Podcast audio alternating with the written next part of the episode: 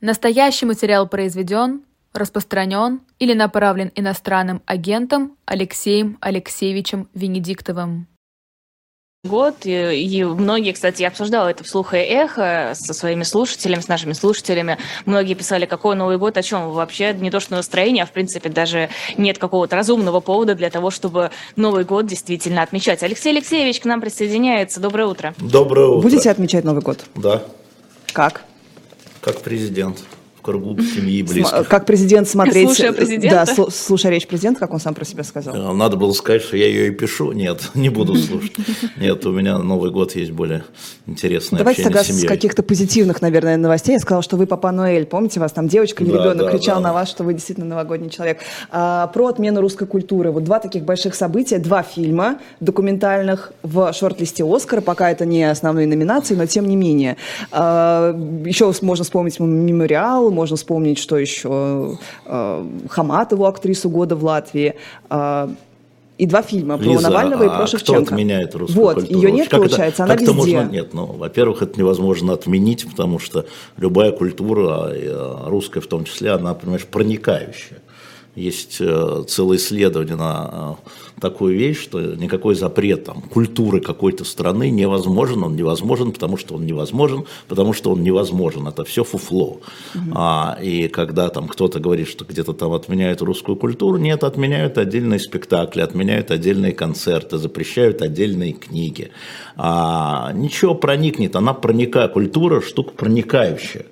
А, Культура не только спектакль, да, и не отдельная книга. Поэтому, конечно же, а, это фуфло. Вот а, как раз э, сегодня выйдет мое интервью с президентом Евросовета Шарлем Мишелем. Он про это, я его не спросил про это, потому что для меня это была какая-то ерунда, что я буду тратить время на ерунду. Он сам на это вышел, говорит, какая отмена? Вот вы в Бельгии, вы посмотрите, с чего мы начинаем а, год там, такой балет, такое это, все фуфло. Я говорю, ну на фуфло я и отвечать не буду, что на фуфло отвечать.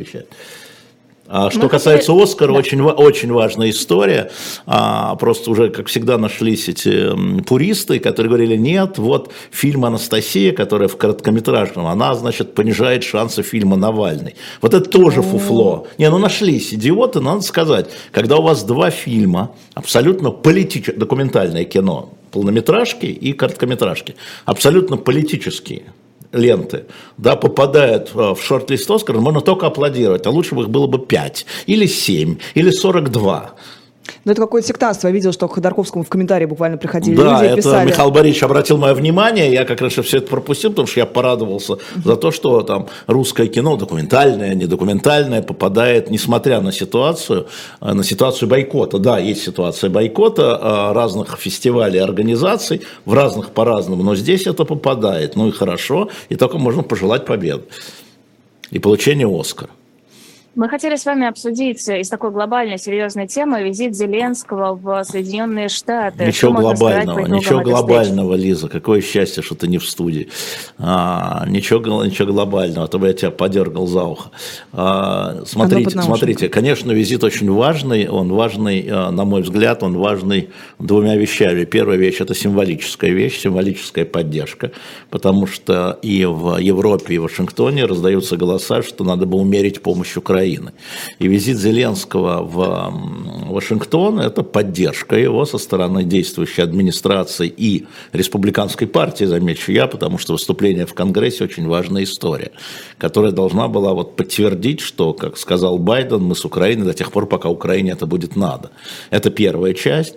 И вторая часть – это, конечно, планирование помощи, а, которая а, в 2023 году будет оказана американцами а, Украине. Я думаю, что на встречах Зеленского и Байдена были сняты некоторые недоразумения, которые звучат в публичной плоскости, которые, наверное, потребовали личной встречи.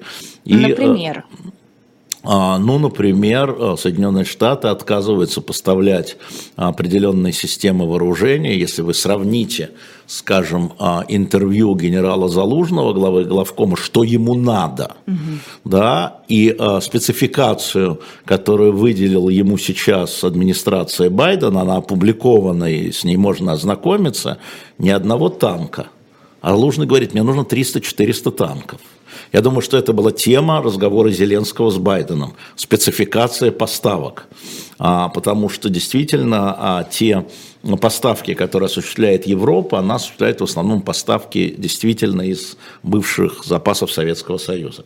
А, значит, нужны ракеты э, Зеленскому, а, ну, то, что называется «Атакмс», «Атак», можно сказать, да, которые отказались американцы поставлять, это дальнобойные ракеты. Угу. Вот, я думаю, что это была тема разговора, Зеленский объяснял, зачем ему это было нужно, а, и хотя в этой поставке этого нет, возможно, в следующем году, там, где выделено 45 миллиардов на помощь Украине, но это не только военная, это финансовая поддержка, кредиты и так далее, обслуживание кредитов, возможно, об этом был разговор разговор. Это очень важно для Украины, потому что, ну, потому что вот. А вот, вот две точки. Ну, пиарочная часть, вот демонстративная, она действительно очень важна. И она важна для союзников, потому что союзники тоже отказывают а, европейские поставлять, скажем, танки сейчас. Да, леопарды. И вчера замминистра иностранных дел Украины Мельник а, буквально криком кричал по отношению к Германии, дайте нам, наконец, леопарды, дайте нам, наконец, танки. Танки становятся, ну, я уж про самолеты не говорю, они там были поставлены всего 4, по-моему, за все время конфликта, я имею в виду всего 4 самолета, а, танки являются сейчас главной историей, они нужны для наступления. Танки же не для обороны. ПВО, Патриот для обороны а танки для наступления. Это, и ракета атак для наступления. Это важное а, разделение. Я думаю, что именно об этом а, говорил Зеленский с Байденом. Ну и, конечно, Зеленский с Байденом говорили возможности переговоров. Американцы публично поддерживают а, Зеленского его позиции, но имеются нюансы, что называется. А можно вот э, к конкретным поставкам перейдем, потому что интересная вещь говорить. Правильно я понимаю, что договорились заранее, приехал и да, публично конечно, опубличили одно, конечно. а вот все, вот что это просят, протокол, возможно... как мне объяснили некоторые американские дипломаты, вот этот список утверждался в течение трех месяцев. Mm. Это высокобюрократическая процедура. Это не вы из кармана и положи. Потому что даже вот эта сумма, на которой, э, о которой говорил Байден, значит, миллиард, запятая 850 миллионов, она разделена между Госдепом, миллиард и в 750 миллионов Пентагон. И там покажет количество снарядов, просто количество снарядов, сколько мы поставляем, количество там минометов, там 10 таких, 120-миллиметровых, 10 других, там 85-миллиметровых, там, я точно не помню сейчас, 10 таких. То есть это э, деньги бюджета, это деньги налогоплательщика. Поэтому строгая отчетность, контроль со стороны оппозиции, долгое согласование. Угу. А про разницу спецификации этого вооружения одно, защищающее другое для наступления. Ну так в целом, так вот в целом. Вот смотрите, в чем разделение. Вот долгое да. время говорили, говорил Пентагон и Штаты, что Патриот поставлять не, будет, не будем, потому что это приведет к эскалации. Да. Теперь получается, что это уже Значит, не считается ограничением? Во-первых, Патриот поставлена одна батарея. Одна вот дол, долгий разговор, одна, еще раз, одна. В Саудовской Аравии их поставлено 90, что ли. Второе, Ничего себе. Да, второе. Производство очень долгое. Это с Петри в данном случае, это все-таки действительно оборонительно. Вчера даже Путин на пресс-конференции говорит, ну вот, ну Патриот, они вот как наши С-300, говорит, он похуже, чем наши С-300, ну оборонительные, ну хорошо, оборонительные. Он сказал так, ну хорошо, оборонительные, да. А, вот, э, поэтому, да, э, поэтому и требования со стороны Зеленского, требования поставить э, систему атакам, которая бьет очень далеко и очень очень эффективно, это новейшие системы, а Patriot, по-моему, 85 год был создан, mm-hmm. поставлен на вооружение.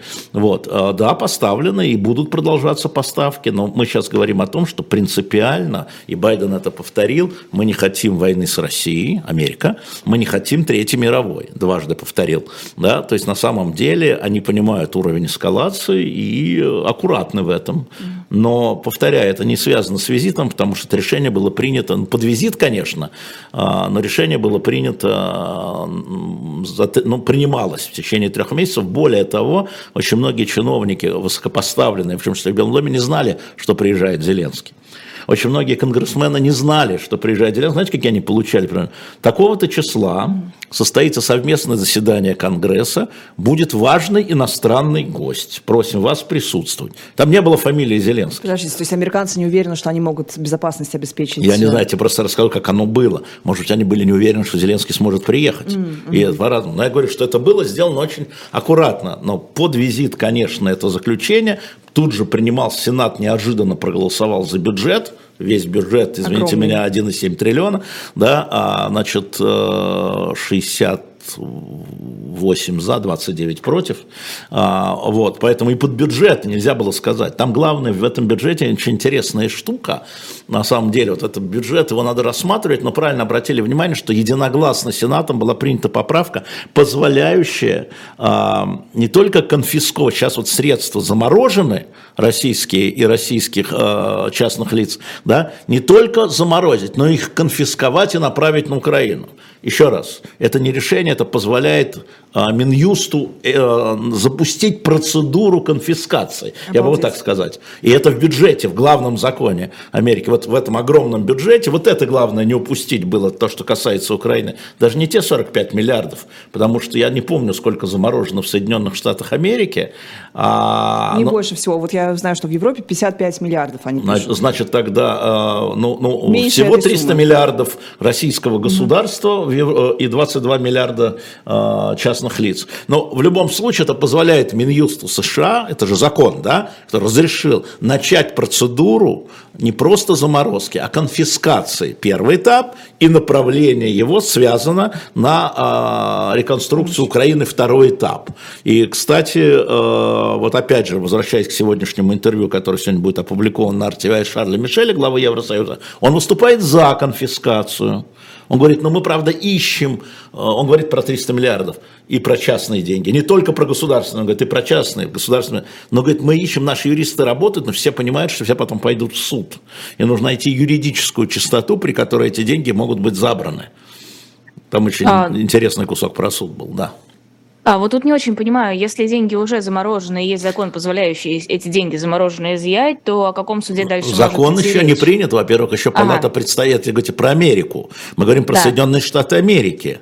А, значит, а, принят а, поправка в закон о бюджете Сенатом, сегодня, завтра, послезавтра палата представителей должна проголосовать за это, потом это подпишется Байденом, а потом Минюст начнет искать юридический, закон позволяет, но все же понимают, что можно будет пойти в суд, Поэтому нужны юридические некие процедуры, которые должен выработать Минюст. Угу. А, возвращаясь вот к этой большой помощи, да, широкомасштабной. Очень большой. Зеленского сравнивают, вы так говорите, нет, не эпохальное событие. Его Не там в Америке визит. сравнивают с Черчиллем, с выступлением Слушайте, вы помните про эпохальное событие, визит Леонида Ильича Брежнева в США? Ну, Мы не помним. Но... Слушайте, говорить об эпохальном событии можно только отойдя на какое-то э, длинное расстояние. Угу. Помните, ну, когда там министр иностранных дел Китая Джон Лай спросили, что он думает про историческое значение Великой Французской революции, он сказал, ну, слушайте, еще мало времени да, прошло, да, да, всего 200 лет, еще рано оценивать эпохальные события. Нет, но сейчас, нет, смотри, внутри военных действий это, конечно, важно. Во-первых, Зеленский первый раз покинул территорию Украины с начала конфликта. Первый раз. Во-вторых, а, вот тот демонстративный политический прием, который ему оказан, еще раз, демонстративный и публичный, это очень важно для моральной поддержки. Пелоси руку целовала просто, вот буквально его. Ну, а вот эти овации, многоминутные овации Конгресса. Да, так я тебе про это и говорю. Я, я ровно про это и говорю. Это очень важно а, для, прежде всего, а, для украинского населения, поддержка США безусловная и двухпартийная, что важно, потому что все понимают, что через два года может смениться власть, исполнительная власть на самом деле. А, и во-вторых, это важно для союзников, которые а, видят вот это, да, союзников, я имею в виду европейских, где есть разные а, позиции по тому, как продолжать в 2023 году. Угу. Не что продолжать, а как продолжать. А, вот когда несколько, несколько раундов да, овации собрал Зеленский, он говорил о том, что ваша помощь это не благотворительность, это инвестиции. инвестиции да, да, как да понимать эту фразу? Это понимать, что это изначально а, позиция Украины и позиция некоторых союзников, что на самом деле а, здесь Украина защищает не себя, европейские ценности, европейские свободы. Это позиция ничего, опять ничего нового. Что нового мы здесь увидели? Не собираюсь принижать визит Зеленского, надо помещать его в определенный а, временной контекст. Очень важно, что это первый визит, очень важно, что в Америке очень важна двухпартийная поддержка. То есть демонстрационная часть – это самое важное. И, конечно, мы не знаем, о чем они говорили а, один на один, а, стали появляться всякие а, дурацкие сообщения в интернете, даже известных журналистов в прошлом, о том, что там Байден сказал, заканчивая войну к 23 сентября, у нас президентский выбор. Mm-hmm. Да, к сентябрю 23 года. Ну, только посмеяться. Представьте, как это Байден мог сказать. Слушай, у меня тут выборы, давай заканчивай. Бред какой-то. Ой-ой-ой, подождите, люди. подождите. Мне Шевченко да. говорил, что те ракеты по Польше, да. они были в день того, когда Трамп объявил, что он будет э, баллотироваться, и это чтобы отвлечь от этой важнейшей новости. Нет, я просто вам говорю про... В Москве, в Москве аптеки работают, хотя есть недостаток некоторых успокаивающих. Угу. И за углом, и не за углом. А, Вашингтон-Пост вчера написал в колонках, да, в разделе мнения такое мнение, что разнятся понимание мира у Зеленского и у Байдена. Ну, это естественно, а они... чего? Во-первых, они принадлежат разным поколениям. Во-вторых, у них разный опыт. И в первых, и в, сам, в нулевых, и в первых самых главных они в разной ситуации. Да? Байден, глава Соединенных Штатов Америки, которому там через два года, скорее всего, переизбираться. Зеленский, верховный главнокомандующий страны, который ведет, спасибо, Владимир Владимирович, наконец-то вы сказали это слово, войну. Да. Вот. Вот, ну, вот, конечно, разнятся, конечно, оптика разная, конечно, и э, э, Байден прежде всего думает о безопасности Соединенных Штатов Америки, а не об Украине. А, конечно же, Зеленский не думает о безопасности Соединенных Штатов Америки, а думает о безопасности Украины. Конечно, оптика разная, но это дважды два четыре, и дальше никуда не пойти. Ну, хорошо, он заявляет но... в Конгрессе про абсолютную победу. Вот это абсолютная победа, то есть границы он кто? Зеленский. Да, и он всегда это заявлял, 91 год, да. Ну, заявляет. Он может заявлять это в Конгрессе, он может заявлять это на канале «Живой гвоздь». Это да, это его позиция э, итоговая, и никогда в жизни ни один украинский президент... Э, ну, спросите Януковича, чей Крым. Спросите у Медведчука, чей Крым. Они скажут, украинский. И Медведчук это говорил. Уже даже после того, как его освободили э, и обменяли украинский. Ни, ни один президент никогда не признает территориальных потерь. Даже, даже разговоров нет. Это тут же конец всему. Так же, как ни один грузинский президент никогда, или премьер-министр никогда не признает потерю Абхазии и Южной Осетии. Ну, никогда. Ну, нет. И что тут обсуждать? И по-прежнему можно утверждать, что США не могут влиять именно на политическую позицию Украины. Могут, могут они могут да... влиять на политическую позицию Украины, они могут влиять на политическую позицию России, они влияют на нее естественным образом своим поведением. Конечно, могут. Конечно, Но не в том могут. смысле, что Байден придет и скажет, давай заканчивай к сентябрю. Да, не, не в том смысле, конечно, не в том смысле, не в том смысле, конечно, совсем не в том смысле. А, естественно, что а, а, без оружие, которое поставляет Соединенные Штаты Америки, а, Украина бы а, так долго бы не продержалась, Америка и, и союзники не продержалась бы, об этом говорят в, а, в администрации Зеленского публично, что мы будем повторять за ними. Угу. Хотел выцепить э, какой-то любопытный вопрос из чата, но что-то как-то... Что-то как-то Чат, добрый. Ну-ка, проснулись, грустно, все грустно, лайки грустно. поставили, быстро да, проснулись, лайки, лайки поставили. Поздравляют с прошедшим днем рождения, Спасибо, да, пошли дальше. А, да. да, просит прокомментировать эпохальный, с вашей, наверное, точки зрения, приезд, более эпохальный. Совсем никакой. Путина. Совсем да. никакой. Совсем не о чем говорить. Слушайте, Нет, это, видимо... почему не о чем? Путин впервые за три года приехал в Минск. Ну, из этих три года, два года была эпидемия, когда он вообще никуда не ездил поэтому давайте мы уж тут не будем лукавить и лицемерить, да, я должен сказать, впервые за год своих поездок я бы сказал, за 22 год. Ну и что? Ну, я думаю, Лукашенко его просил там, типа, э, Владимир Владимирович, ну, окажите уважение. Ну, окажем уважение, не жалко. А Лукашенко 6 раз был там или 8 раз был, ну и чего? А, никакой разницы. Что там такого эпохального? Вот если бы они объявили о том, что, наконец, рубль единая валюта, вот тогда это вопрос интеграции. А если они договорились о том, что будет Северный фронт, но они могли это делать, когда Лукашенко был в Сочи или в Москве. То есть место в данном случае тоже, конечно, менее значительное, чем визит Зеленского, конечно же. Никакого эпохальности вообще никакой нет. Никаких решений нет, данные поручения. Это, это вас стебали, вы так посерьезно отвечаете? Это а я отвечаю всегда, я со звериной серьезностью. Нет, потому что некоторые, ну потому что российские пропагандисты пишут об эпохаль, mm. о глупости э, визита в Вашингтон Зеленского, и эпохальности важности визита Путина в этом самом. Конечно, Вы не понимаете, это другое. Да, это другое. Конечно, визит Зеленского более важен с практической точки зрения С практической точки зрения, я уже про это говорил, а, э, ну, я думаю, что просто э, по просьбе Лукашенко Путин как бы демонстрирует, Оказал что эта страна честь? суверенная, да, указал уважение. Уважение, я думаю. Ага. А, То есть не пытается Он, кстати, убедить вчера, Лукаш- я всех обращаю на его вчерашнее интервью кремлевскому пулу, Путин дал, Да, да. вместо, вместо большой пресс-конференции, я же говорил, что всегда найдет, каким образом донести свою точку зрения, и как раз э, там он говорит, опять поднимает, его там спрашивают про контакты, не помню уже с кем, а, про встречу с олигархами его спросили, вот почему вы не встречаетесь с олигархами? Он говорит, нет, я могу с ними встретиться, конечно, конечно же, но понимаете, опять поднимается грипп, опять поднимается ковид, сказал Путин, и а, вот эти санитарные нормы должны соблюдаться. Это он сказал это в тексте, я прочитал сегодня стенограмму. Я очень внимательно читаю стенограммы. Поэтому он, он съездил, для него, видимо, это вот какая-то, может быть, у него ослабленный иммунитет. Но в любом случае, вот смотрите, как интересно. А, Оказывается, у секретной службы США есть право запретить поездки президента США.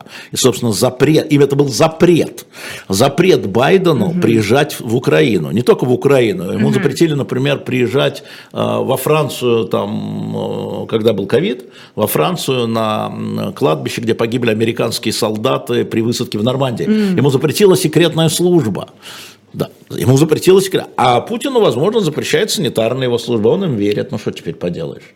Да, прекрасный такой отвод. Но все-таки Ну, чем- так вот я вам пример Да, привел. да, да, да. По факту. Симметричная ситуация. А о чем вообще не могли договориться вот кулуарно за... Я думаю, что сейчас для Путина центральная вещь – это, конечно, война, специальная военная операция. А Какую дополнительную помощь а, может оказывать Лукашенко? Во-первых, в политическом пространстве, потому что ОДКБ подтрахивает, как сказал бы Александр Григорьевич, и из-за Карабаха, и из-за все, из-за того, что происходит. А, Это важно. А во-вторых, э, Северный фронт, а то, о чем писал Залужный возможность открытия Северного фронта, возможность вторжения со стороны Белоруссии либо российскими войсками, либо совместной группировкой. Возможно, это обсуждалось, и поэтому не по телефону. И поэтому, возможно, это тоже обсуждалось там. Ну, конечно, какие-то экономические вещи. Обычно там надо было договориться про газ, про нефть, как всегда, иначе Белоруссия просто просядет. Она тоже под санкциями, не надо забывать. И очень важна низкая цена на газ.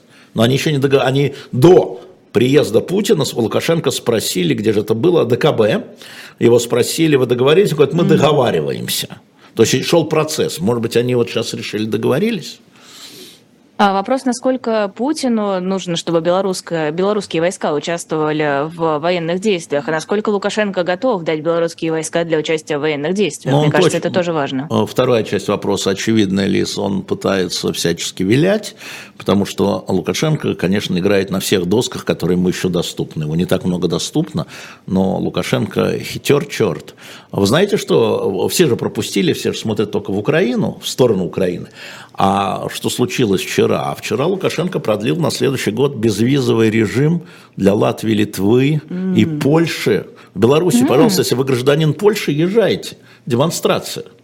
Мы пока, да, они шпионы, негодяи, как он говорит, да, там супостаты, но езжайте. А, причем не только для не, не, не граждан Латвии, но и для граждан Евросоюза. Да? Вчера продлил на следующий год, на 23 он истекал сейчас. Поэтому на самом деле он играет на разных досках. Он будет всячески изворачиваться, а, но я думаю, что в конечном итоге, а, ес- если а, Путину станет позарез, Путин поставит ультиматум, конечно, они примут участие в операции. Про интервью Залужного вы сказали, а я читала такую версию, западная пресса пишет об этом, что это было якобы послание, наоборот, Лукашенко, мол, не вступай в войну. Мы Может знаем- быть, и- нет, ну может быть и так. А, ну, вообще, все-таки э, Залужный не так часто дает интервью, как, скажем, Подоляк или Арестович. Это могло быть послание не главкома, потому что Залужный говорил там о другом. И главное в его интервью – это а, состояние украинских вооруженных сил. Э, Какие, вот вы говорите, играет на всех досках. Вот у нас чуть раньше был эксперт Дмитрий Балкунец, и он говорил, что наоборот, полностью утерян вот этот контакт с Западом, нет у него особого Это не поля так. для маневра. Это не так. Во-первых, Запад поддерживает контакты, насколько я знаю. Это не так. А вот эта смерть Макея, который был вообще И главным... человек, который пришел на смену Макея, работал как раз на западном направлении. Вообще-то, давайте Вас- поизучайте его а, нового министра иностранных дел биографию. Нет, нет, конечно, сохраняются контакты, и более того, в самые а, напряженные моменты, когда а, белорусская оппозиция была разгромлена, и когда там люди сидели, кто там освобождал политзаключенных? Через какие контакты шли? Через американское посольство в Киеве. Во время визита Зеленского в Штаты еще один визит, не знаю, можем... Что же какая-то служба протокола? Извините, но Визиты президентов. Слушайте, Медведев приехал, приехал да. в Пекин, да, его Си встречал. Он вообще да. какой по счету человек в стране, вот даже номинально, там седьмой, десятый? А, смотрите, э, я, я повторю то, что мы говорили вчера с Пастуховым, очень коротко, потому что это повтор. А, я считал и считаю, что рано Медведева а, списывали с, из окружения Путина, что вот он там ничего не понимает, гуляет, там он выпивает, там то все пятое, десятое. Нет, именно не то, что он поехал, а то, что его принял Си, а, демонстративно, под камерой, могло же тихонечко все быть, китайцы же они мастера в этом. А, не-не-не, публично, это была просьба а, со стороны Кремля, вот демонстративно. А кого последний раз из иностранных руководителей принимал Си, ну, один на один в Китае с визитом, вспомните, пожалуйста. Путина? Нет, не из российских. А вот Эрдоган? Хороший а вопрос. вот и не вспомнил. Да, Эрдогана. То есть совершенно верно. То есть не так часто он mm-hmm. это делает. А, для Путина было важно не только, кого он мог и Патрушева туда послать на самом деле. А, нет, он послал туда Медведева, демонстрируя, демонстрируя внутри, что он его не списал. Вот вам еще один парень. Но там был еще один человек довольно любопытный, поскольку это было якобы по партийной линии, это встреча между Единой Россией и Компартией Китая, но кого вы обманываете, это называется. Там был Турчак, младший, тот самый Кашинский Турчак, Турчак Кашинский теперь, вот так будем его называть, напомнить, который сразу после возвращения в парламенте возглавил комиссию парламентскую, межпартийную по а, контролю за СВО. Угу. То есть его подняли Турчака чуть повыше. Да, и понятно, что это не делается без э, президента. А как думаете, зачем поднимают Медведева? Все-таки он долгое время находился где-то на периферии, стал восприниматься как такой полубезумный блогер. Ну, вот э, у нас же один великий избиратель, у нас избирателей-то нет, великий электор, как принято говорить. Великий от слова, вот в одно слово, великий электор. Зовут его Путин. Кого, кого хочу, того и поднимаю. Угу. Это еще демонстрация тем, кто уже списал Медведева, естественно, не общественного мнения, а элитам. Напомню, что у Медведева практически поддержки нет никакой, собственно, его реакционная истребинная политика, это отчаянная попытка была заручиться поддержкой такой реакционной части, вот туда, в сторону всех вот Гиркиных, Рогозиных, вот туда, а, и э, Соловьевых, но э, Путин ему сказал таким образом, я единственный, чьей поддержкой ты должен заручиться. А это все, не, а это все не, а это все не считать. Демонстрация, э, фотография с председателем Си, это э, элита понимающая, люди, принимающие решения, они поняли сигнал, конечно. Угу. А, почему-то просит вас прокомментировать ситуацию с Евгением Ройзманом. Что ты можете сказать? Очень много вопросов. Я было. собирался, вот я к нему поехать в прошлое воскресенье, но тут, значит, на меня упало это интервью с Шарлем Мишелем, я вынужден был, я сдал билеты, я сдал, я надеюсь, что, может быть, мне на следующей неделе, в всяком случае, хочу перед Новым годом э, скататься э, к э, Жене и потом вам доложить, потому что, а что там такое новое, я не знаю. А просто хотят новостей, видим, потому что... Я попробую, он же не может, да, да, да. давайте по-другому сделаем, все-таки я попытаюсь скататься, там же смешная была история, сначала объявили, что, значит, туда едет Путин, там, за, я имею в виду в Нижний Тагил, закрыли небо, что-то такое, я понял, что мне не грозит улететь, а. А, ни в субботу, ни в воскресенье. Сегодня пришла новость, что визит как бы не то, что отменен, но там сворачивают, там же всегда передовые группы, сворачивают, значит, может, я смогу полететь, но, в общем, я попробую, ребят, я знаю, что меня сам, сам беспокоит Женя, потому что он сидит завязанными руками, завязанным ртом, да, и а, для чего нужны товарищи? Для того, чтобы просто посидеть рядом, вот так вот. Передавайте а, привет от нашей Это аудитории. безусловно, я передам привет, а потом доложу, может, мы найдем какой-нибудь способ, у него вышла книга «Невьянская икона», и я хочу с ним договориться, чтобы мы ее продавали через шоп а, «Дилетант Медиа», потому что у него 18 плюс, э, он же агент, вот, и э, она должна быть, значит, замотана, закручена, ну, в общем, вот так вот все. Угу. Вот. А, а, а это финансы, он потратил свои, ему нужно будет их вернуть. Вчера тоже вот такое было событие. Рогозин пострадал на фронте, тяжело ранен, его эвакуировали в Москву. Мы не знаем, насколько он тяжело ранен, Царев но то, что я, ну, Царев, да, наверное.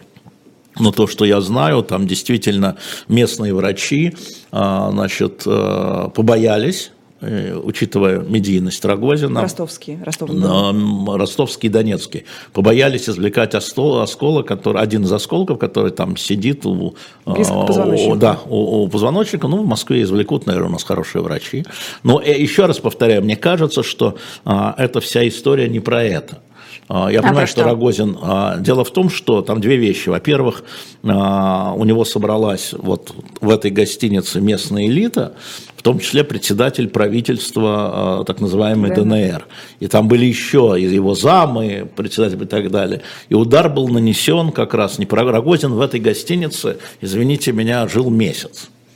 Хотели бы Рогозина, давно бы обстреливали. Нет, через 10 минут после того, как прибыли вот эти вот а, люди, высокопоставленные ДНРовские, на- нач- началась э, практически ракетная атака, три удара было. Скорее всего, а, охотились на это скопление, да, просто вот скопление. А, при том, что там был в этой гостинице отдельный вход, где они проходили, там, чтобы посетители не видели, там все было. Вот, а тем не менее, это значит, была а, разведка ВСУ сработала, да, э, и навела. Вот я, я думаю, речь идет про это, скорее всего. А был бы там Рогозин, не было бы там Рогозина, просто он яркая медийная фигура, да еще и московская, да еще и пенсионер. То есть человек, который находится в резерве, как Медведев, находится в резерве у Путина, потому что, насколько я знаю, ну вот до Роскосмоса, до Роскосмоса, по Роскосмосу ничего не знаю, сейчас поделюсь одним инсайдом, А, значит, до Роскосмоса Путин очень высоко ценил организаторские способности а, а, Рогозина, начиная с Калининградского транзита, который организовывал Рогозин, отвечал за это Рогозин. Я по этому поводу а, разговаривал с Александром Волошиным тогда, главой администрации, я говорю, почему Рогозин-то Че журналист-то же он там, журфак, по-моему, да? Да. Ты, говорит, ты говорит, не понимаешь, насколько он вручную растаскивал эту проблему и организовал этот, это он, говорил мне Волошин, глава администрации, это он, Калининградский транзит. Потом он, им были очень довольны послом в Брюсселе, при НАТО очень были довольны. Вот, поэтому потом военная комиссия, и в Роскосмос его направили, чтобы, потому что и до него Роскосмос там ничего ну, не получалось. Но там уже не получилось, видимо.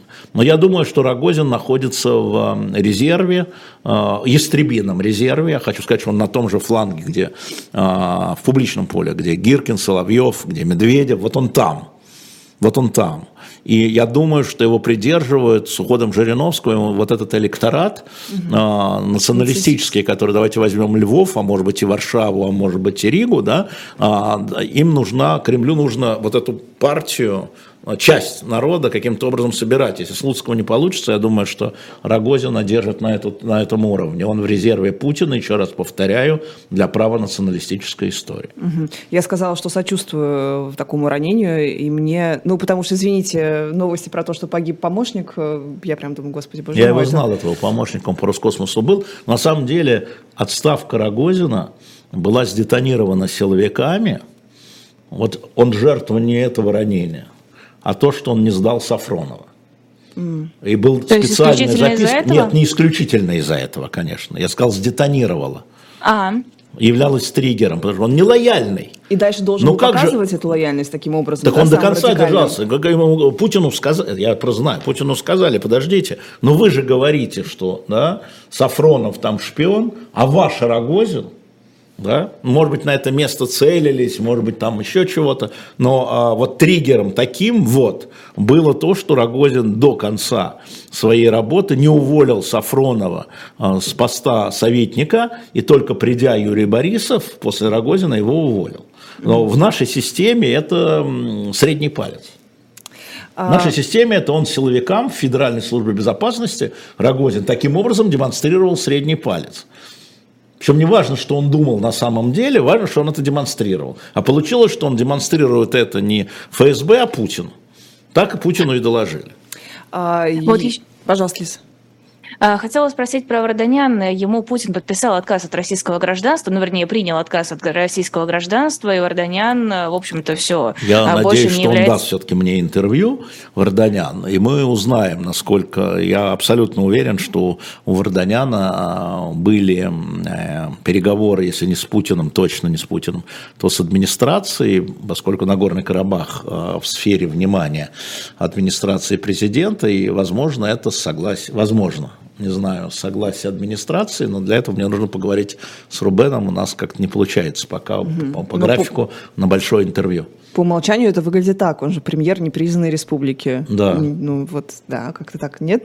Как-то выглядит слишком уж... А что? Ну, как, он, как он, становится, он становится ключевой фигурой, ну, да. да. Нет, ну как будто бы да, но мне все ну, равно не хватает. А вы хотите, чтобы он вам сказал да? Да, Алексей Алексеевич? Вы знаете, мы с господином Варданяном умеем друг у друга понимать всякие подмигивания, пощелкивания клювом и так далее, да. Хорошо. А стоит ли это, сейчас, Лиза, Пожалуйста. секунду, воспринимать как сигнал, что, в принципе, те богатые люди, которые хотят не быть причастными к происходящему в России, могут отказаться от российского нет, гражданства, нет, предложив что-то взамен? А, а предложив что-то взамен. Ну, да, может быть, но вчера, опять же, в этой мини-пресс-конференции, которую проводил Путин, у него был целый пассаж про этих богатых людей, которые все попали, и они представляют если они не возвращаются в Россию, сказал Путин, они представляют угрозу национальной безопасности. Mm-hmm. Но мы относимся к этому лояльно, сказал Путин. И тут я как-то, следующая фраза была, я сказал, Владимир Владимирович, ну вы хоть это самое, либо крестик, либо штаны, что называется. Так вот, они угрозы национальной безопасности, к которой вы относитесь лояльно, или вы относитесь лояльно к угрозам национальной безопасности. Возьмите стенограмму на сайт кремлин.ру, прочитайте.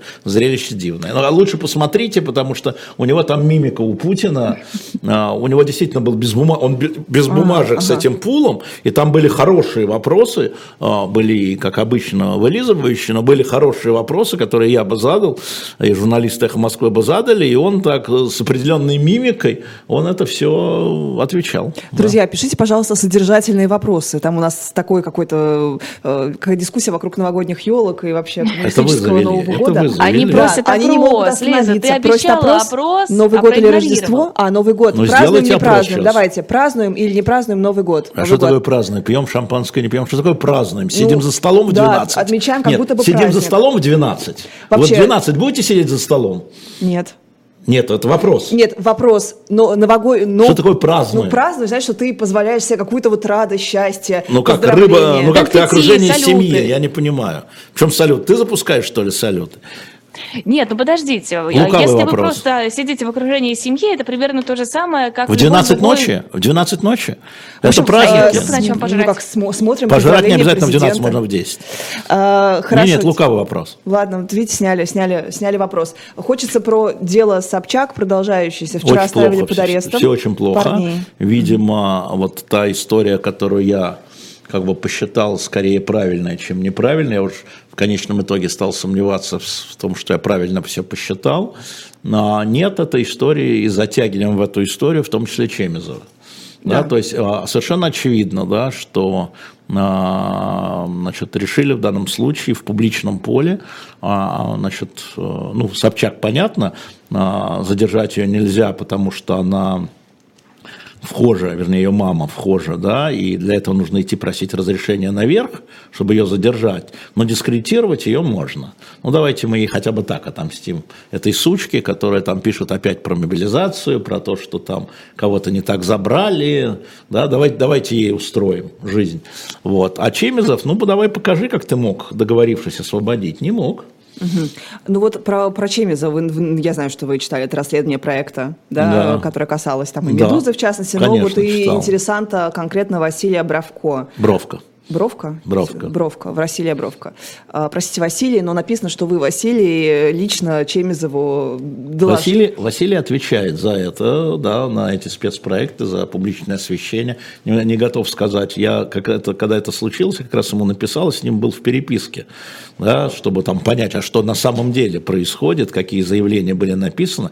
Василий был допрошен официальный его допрос есть в протоколе по делу а, вот этих задержанных ребят. А, он действительно курирует эту сферу, а, но думаю, что она сейчас уже вышла из его... Вот с того момента, как после э, договоренности или встречи, извинения Собчак перед Чемизовым, было понятно, что руководство Ростеха и Василий Бровко должны эту историю, все, все, она закончилась, она закончилась. А, потому что мне говорили, я это проверить не могу, что на самом деле в записях а, есть а, разговор вот про деньги, что это деньги предложили как раз как бы люди, которые представили, что они от Ростеха. Это не ребята попросили деньги, они предложили, те согласились, деньги, ну хорошо. Ну, какая ну, разница? Нет, ну, Алексей не, не, не, не, не, не, это называется провокация, это называется провоцирование на преступление. Но если ты предлагаешь дел, э, взятку, но если при этом ты сотрудник... Ну, это все, все равно, но этот тот, кто предлагал взятку, он где? Ну, он со спецслужбами как бы работает вот, условно. Вот, вот, правильно, да. совершенно верно. Есть его имя, все. Тем не менее, для судебного дела это важно, и для следствия это важно. А, вот он на свободе тот, кто предлагал взятку, если это взятка, ну, это понятно. не взятка, конечно. Поэтому на самом деле там история более сложная, я думаю, что уже пошли играть. Это так же, как с Никитой Белых. Никита, мы тебя поддерживаем, услышь меня, я знаю, тебе передадут. Все началось на местном уровне, там начали он чего-то там, как губернатор местной ФСБ, а потом пошли, пошли наверх, и уже там, ну как, своих не сдаем, и ФСБ уже федеральная на уровне президента э, сыграл. Я думаю, что здесь то же самое. Все началось как-то так, а потом, а почему бы заодно не отстрелить э, одну ногу Собчак, а другую Чемилу?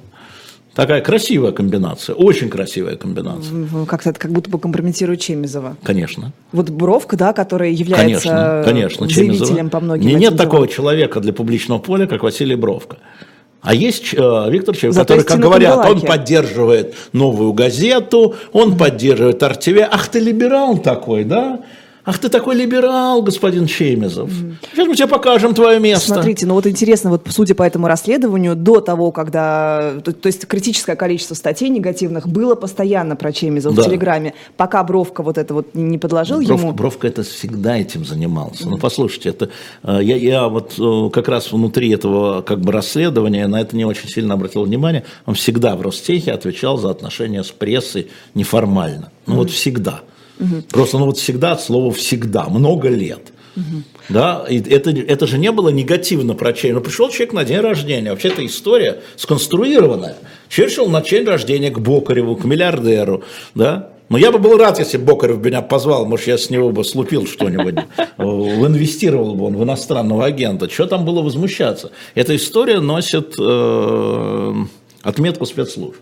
Вот так. А, еще в этом э, расследовании меня больше всего поразила часть, касаемая «Медузы», что «Медуза» так, брала послушайте меня, мне очень трудно сейчас говорить, потому что «Медуза» делает огромную работу э, информационную, я ей очень благодарен, она вот э, с 24 февраля я практически снял все претензии к ней, свои, как, mm как потребитель. Да, за исключением Андрея Перцева. Я никогда это не комментирую, а, потому что, эм, как бы сказать, мои информаторы, которых я не скрываю, в отличие от Перцева, да, мне часто говорят прямо противоположное, то, что в его, у Андрея. Mm. А, причем у него, он там пишет источники, близкие к АП. А ему потому что, судя по расследованию, запретили упоминать людей Нет, из АП, якобы. Секундочку, не так. Значит, в АП есть люди специально назначенные и оплаченные для mm того, чтобы вводить в заблуждение да. прессу. Зовут его Константин Костин. Вот он, человек близкий к АП, который курирует mm связи, в том числе Андрея Перцева. Давайте назовем его, да? Он близок в АП только в том, что ему говорят, вот надо замутить вот здесь вот это. Да ему легко. Костин же он такой. Я могу, могу сказать, что Земля плоская. Это же Костин, не, не который ВТБ. Да, да, да, мы да. понимаем. Не, не, я говорю, могу сказать, что Земля плоская. Хотите, скажу, что Земля вращается вокруг Луны. Он такой. А, это поручение, надо понимать, и они, я думаю, на этом а, Перцева развели изначально. Он а встречается то, с такими людьми. А что ему Тимченко не объяснила, что из Кремля бывают намеренные сливы, чтобы ты вводил людей Там главный редактор Колпаков, ну, или Колпаков. а не Тимченко. А Колпаков никогда с Кремлем не работал. Mm. Он не знает, как работает администрация. Каким Сложно образом? предположить, что, ну, извините, я вот даже работая в Минкульте, такое вообще Еще писали, раз, что я сейчас не про Перцева, я рассказываю о том, как в условиях дезинф... есть дезинформация на всех. Вот для этого нужен этот Соловьев, э, там Скобеев, да, это вот для всех. А есть специальные отделы, которые занимаются дезинформацией тех, кто, э, кому верят. Эхом, я же знаю. Я знаю, я этот вопрос изучал. Там, дождем, «Медузе», «Новой газете» – это люди высокопрофессиональные. Они специально могут организовать такие сливы для того, чтобы дискредитировать вот такие медиа. И здесь всегда надо относиться очень осторожно к тому, что тебе говорят люди близкие к АП угу. или а, АП. А, Слушай, когда Алексей... мне что-то говорят люди даже, которые работают в АП, я потом иду и перепроверяю 10 раз, потому что я понимаю, что мной манипулируют. У них работа такая, манипулировать. Это работа, они за зарплату получают. Это не просто так, они плохие люди. Это работа такая, понимаете, по дезинформации. Лиза. Да. Алексей Алексеевич, а насколько правильно в такой ситуации, когда очень сильно притесняются любые независимые СМИ, в принципе, публиковать подобные расследования, дискредитируя по большому Послушай, счету другое издание? ОК, э, ну вот, видите, я воздерживался и продолжаю воздерживаться от критики «Медузы» или «Дождя» и так далее. Значит, вот я, э, понимая и думая, что вот это расследование со стороны проекта, оно честное, честное, а, ну, ну, они опубликовали так. Я бы опубликовал иначе, но они, они опубликовали так. Они провели факт-чекинг, да, они провели, как это называется, они профессионально это сделали. А, но, понимаешь, дело в том, что когда идут вот такие вещи, да, они э, дезориентируют людей. И это делается специально и намеренно со стороны администрации президента. Еще раз. Это делается специально и намеренно. Ах, мы поверим в близкую победу, сейчас украинский флаг будет там над Ростовом. Ах, у них не осталось ничего, у них не осталось снарядов, у них не осталось пушек. Ах, администрация в ужасе, как проводить выборы. Ах, э, мобилизация будет, ах, мобилизации не будет. Да? Это делается специально, а не ошибочно. И на это люди ведутся, и на это я могу повестись, и меня могут, если включат, ну, может быть, более что когда мне что-нибудь скажет Костин, я скажу ему, давай лучше пиво выпьем, знаешь, это твои вот эти все штуки мне хорошо известны. А Но если мне это скажут более э, люди, которые принимающие решения, я, конечно, пойду проверять, потому что это серьезная вещь. Но я абсолютно уверен в одном. Насколько я понимаю, Андрей Перцев находится вне России. Насколько я понимаю ни один представитель никакой администрации, ни по какой системе связи, ни по Зуму, ни по Скайпу, ни по сигналу, ни по тайному СМС, ни по Даркнету не будет рисковать, выходя на связь с журналистом издания, которое считается враждебным Кремлю. По собственной инициативе. Ни один, поверьте мне. Уж я-то знаю это точно. Для, именно для того, чтобы это, здесь надо встречаться – надо говорить, и то вас будут дурить, потому что они считают, что их подслушивают. И поэтому все время фильтровать, фильтровать, фильтровать и фильтровать. Поэтому у меня нет никаких претензий к «Медузе» и никаких претензий к проекту в этом смысле. Угу. Просто надо понимать, что надо фильтровать. Это касается читателей «Медузы» и читателей проекта и слушателей «Живого гвоздя». А, вопрос, будет ли какой-то, не знаю, как э, развернута публичная дискуссия вокруг «Медузы» в Латвии, например, потому что «Медуза» тоже в Латвии, и это же буквально ставит их под такую же угрозу. Я попросил э, Вадима Родионова, который да. грянул Грэм, э, проверить информацию, которая у меня есть от э, э некоторых скажем так, латвийских государственных деятелей о том, что «Медуза» готовится к переезду в другую страну. Mm. Я просил проверить. А опять, я не могу это утверждать, но мне так в дружеской беседе там иногда такие вещи говорят. А, значит, проверить, действительно ли релокация в Германию. Я не знаю, но, конечно, она сейчас будет под нажимом латвийских властей, потому что латвийские власти считают «Медузу» организатором антилатвийской Боже. кампании по поводу дождя. Вот Серьезно? это просто. Да. Они же собирали подписи. Да, они же вот абсолютно э, законные, абсолютно я поддерживаю эту историю. Еще вот это вот не хватало. Но тем не менее, видимо, какое-то давление идет. Может, они пытаются договариваться. Но у меня нет никакой информации. Я попросил Вадима Родионова, который в Риге. Это вопрос очень серьезный, он затронет очень много кого.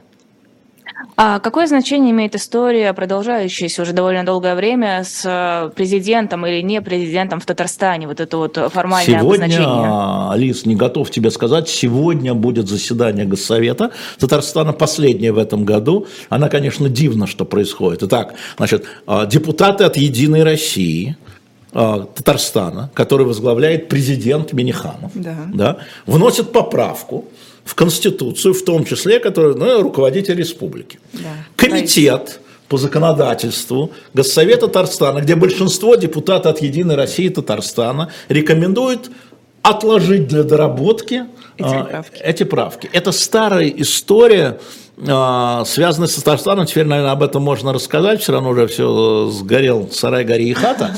А, вот, была история, когда когда я ездил, я ездил в Татарстан, встречался там и с Шаймиевым, и с Минихановым, и с, ну, в общем, со всеми, с кем надо, и они выражали там свое недовольство и возмущение тем, что, они, что им э, не будет подписан новый союзный договор.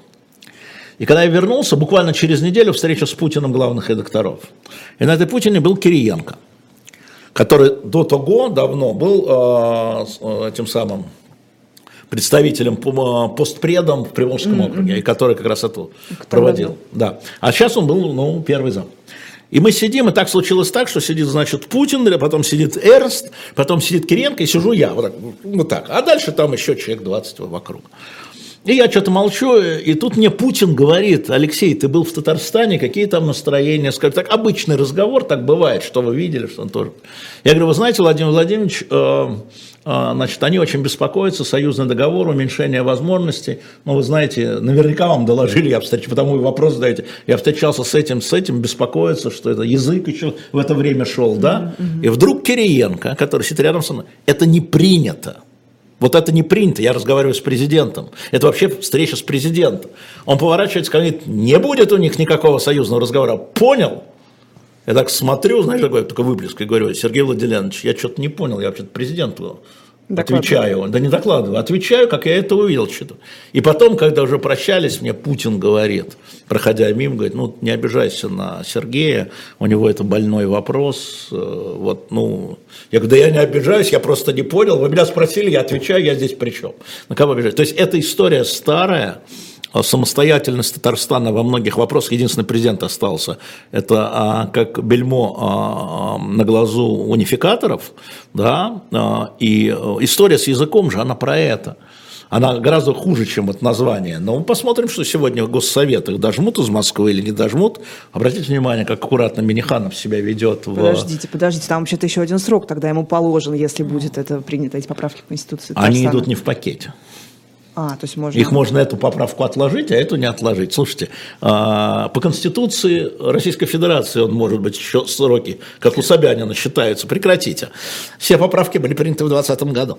Нет, нет, меня как раз беспокоит, и я это говорил, и публично говорил, и не публично говорю, что вот эта унификаторская вещь, какие мы претензии можем предъявлять к Украине с языком, вот когда все это началось, или к Эстонии с языком, мы сами вот это вот ввели в Конституцию, кстати, в 2020 году, да, русский язык, как вот Борис Николаевич это очень хорошо понимал, сначала не понимал, потом понимал, когда ему объяснили, там и, там, и Шахра ему объяснял, там, и, по-моему, Станкевич ему объяснял, и Галина Старобойтова ему объясняла фактор языка, насколько это взрывало. И, кстати, развал Советского Союза все-таки да, произошел с усиления русификаторства как в Прибалтике, так и в Украине. Посмотрите, мы много вам книжек на шоп продаем, как российская власть, имперская, советская, действовала в отношении централизации. И начиналось это все с языка. Это очень опасная игра. И э, я думаю, что... Ну, посмотрим, какое будет решение а, а, Госсовета Татарстана сегодня. Может, их додавят из Москвы, а, зная, что Сергей Владимирович вполне в это дело впрямую, я бы сказал, замешан. Угу. И ведет это дело, ему поручено. Боюсь, что это э, кончится тем, что они затаят, республики затаят. Конечно. Они затаили по поводу языка, я очень хорошо знаю, когда там объясняли, там, школы национальные, детские сады, как, что, как. А, была еще одна история, Лиз, извини, я перебью, тоже там, когда был, а, значит, эм, а, членом общественного совета при Минобре, зашли, значит, э, РПЦ зашло с преподаванием вот э, православия во всех школах. То, что сейчас будет, во всех. Православие именно Православие. Тогда, значит, а, сказали тогда, э, значит, некоторые умники, а давайте сделаем так, по выбору, значит, кто хочет ислам, историю ислама, в пятом классе, 12 да. лет, кто хочет историю ислама, кто хочет, значит, историю православия, кто хочет историю буддизма, иудаизма, и, и все. И тогда мы обсуждали это сначала при Фурсенко, потом при Ливанове на а, совете. Мне Андрей Фурсенко, который, как известно, кооператив озера, да, то есть близкий человек, он сказал, слушай, говорит, давай иди ты, потому что нас никто не послушает. Я говорю, а куда идти, с чем идти? Я, он говорит, ну пойди ему скажи, ему Путину скажи, а он был премьером Путин.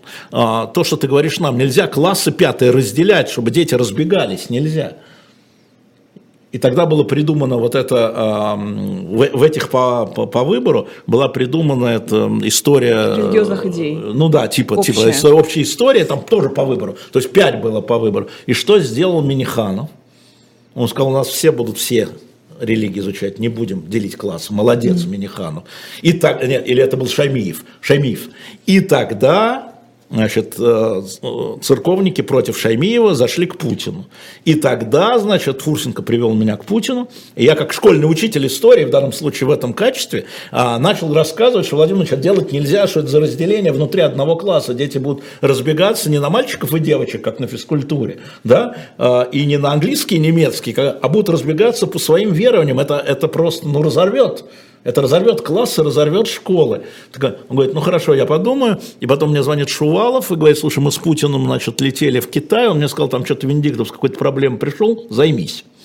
Я ему объяснил, и тогда э, уже это было обратно возвращено значит, в Общественный совет Министерства просвещения, и тогда Министерство просвещения там очень грамотно рекомендовало вот этот общий курс, понимая, что от курса не отбиться, рекомендовала всем. И были даже цифры, я посмотрел, что там Москва там две трети выбрала вот этот Конечно, у нас абсолютно все. Вот, да, да, такого не было. Но э, я просто говорю, что именно э, Татарстан принял абсолютно, на мой взгляд, правильное решение. Все дети изучают все религии. Абсолютно правильное решение.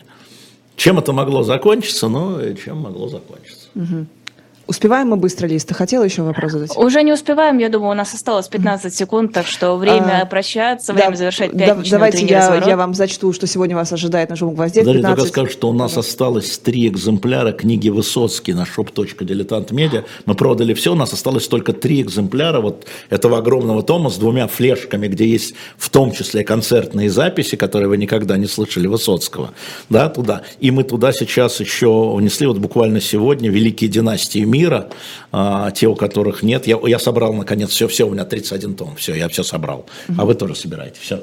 15.05 персонально ваш Сева Меркачева, 16.05 особое мнение Николая Сваднидзе, 17.05 слуха эхо с Сергеем Бунтманом, 20.05 Кирилл Набутов, журналист э, с Максимом А я поехал завтракать с Дмитрием Муратовым, уговаривать прийти его, как он обещал, на Новый год, два часа. Вас как раз об этом спрашивали. Вот я и говорю, сегодня вот отсюда а. я сейчас прям туда.